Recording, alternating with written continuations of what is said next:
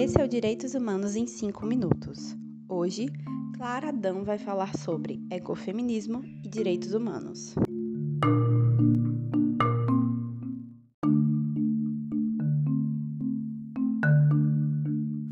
Sou a Clara Adão, sou doutoranda em Direito pela Universidade Federal do Ceará e as minhas pesquisas são no âmbito do direito ambiental e constitucional, mas sempre com um olhar voltado para as populações e não para as instituições. Então é importante entender essa dinâmica entre os grupos sociais em situação de vulnerabilidade e o meio que os cercam. Hoje, em especial, eu quero falar do papel das mulheres na luta pela natureza, por meio da alcunha de ecofeminismo. Parece um nome bem diferente, mas o ecofeminismo, na verdade, diz respeito à participação das mulheres na luta pelo meio ambiente ecologicamente equilibrado e mostra o protagonismo das mulheres nessa defesa. A gente sabe que às mulheres é atribuída essa função de cuidado, de zelar pela manutenção dos relacionamentos e pelo bem-estar de suas famílias e dos seus ciclos sociais. Então, socialmente já tem essa vinculação da condição de ser mulher e do ato de cuidar.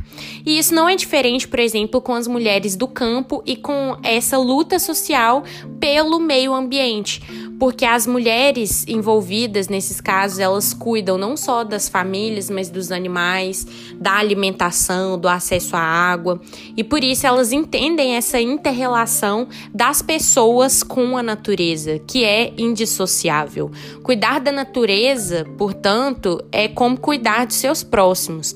E quando a gente fala que existe esse reconhecimento dessa ética do cuidado, feminista, digamos assim, de que as mulheres desempenham esse papel, o que se intenta não é acabar com isso, é acabar com a ideia de que isso só é um compromisso das mulheres, mas não se tenta fazer com que elas deixem de cuidar. O cuidado é essencial para todos os seres humanos. Nessa perspectiva, se entende a participação das mulheres nesses movimentos ecológicos e pela proteção da natureza em si.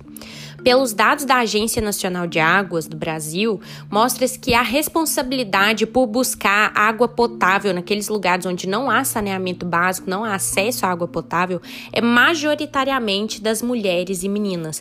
Então, as mulheres gastam muito mais tempo tentando prover e garantir o acesso aos bens e serviços dentro de suas casas do que os homens e meninos não só com relação à garantia do acesso à água, mas também à alimentação.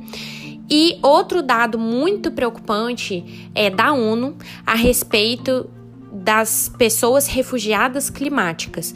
Então, a maioria das pessoas nessa condição que precisam se refugiar em razão da degradação ambiental são mulheres. Isso significa que elas estão numa situação de vulnerabilidade ambiental e que o seu papel nas lutas é muito importante de ser ouvido e considerado para a formulação de políticas públicas, porque elas estão sendo mais atingidas pela degradação. A autora Alicia Puleu, no seu livro Claves Ecofeministas, né, tradução para chaves ecofeministas, digamos assim, ela diz que as, a natureza ela foi feminilizada.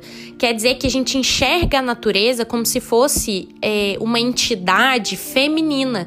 E por isso que a sociedade destrói a natureza enquanto é tão violenta com as mulheres.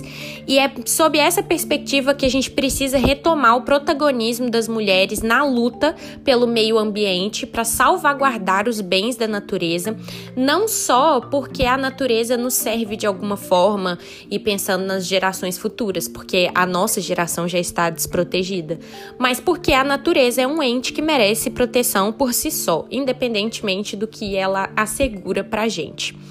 Quero aproveitar esse espaço para deixar uma homenagem à nossa querida Thelma Tremembé, que infelizmente nos deixou nesse mês de março, mas ela foi um grande símbolo dessa luta pela participação das mulheres na defesa da natureza e dos direitos indígenas aqui no Ceará. Ela se tornou uma inspiração nacional e era um exemplo de potência, de força e de defesa, tanto dos seus, quanto desse ato de cuidar, quanto da natureza em si. Ela foi uma pessoa que abriu muitos caminhos para a gente pensar essa luta ecofeminista e do nosso papel na defesa do meio ambiente. Então, Telma, presente.